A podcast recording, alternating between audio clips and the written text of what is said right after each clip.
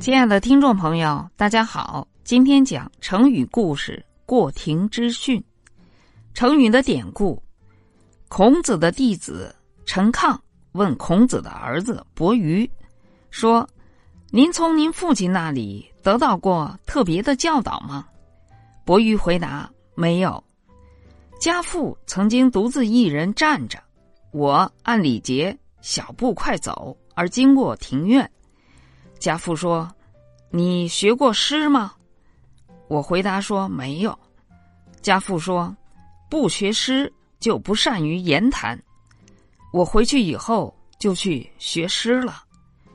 另一天，家父还是独自一个人站着，我小步快走而经过庭院。家父说：“你学礼了吗？”我说：“没有。”家父说：“不学礼。”就不知道如何立身。我回去以后就学礼了。我所听到的特别的教导只有这两次。陈亢离开以后非常高兴的说：“我问了一个问题，却得到了三方面的收获。听到了学诗的道理，听到了学礼的道理，又听到了君子不偏爱自己的子女。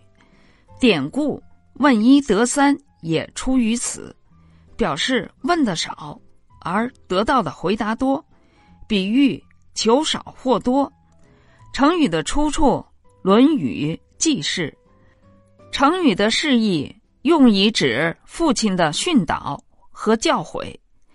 过庭之训的故事就到这里，下集精彩继续。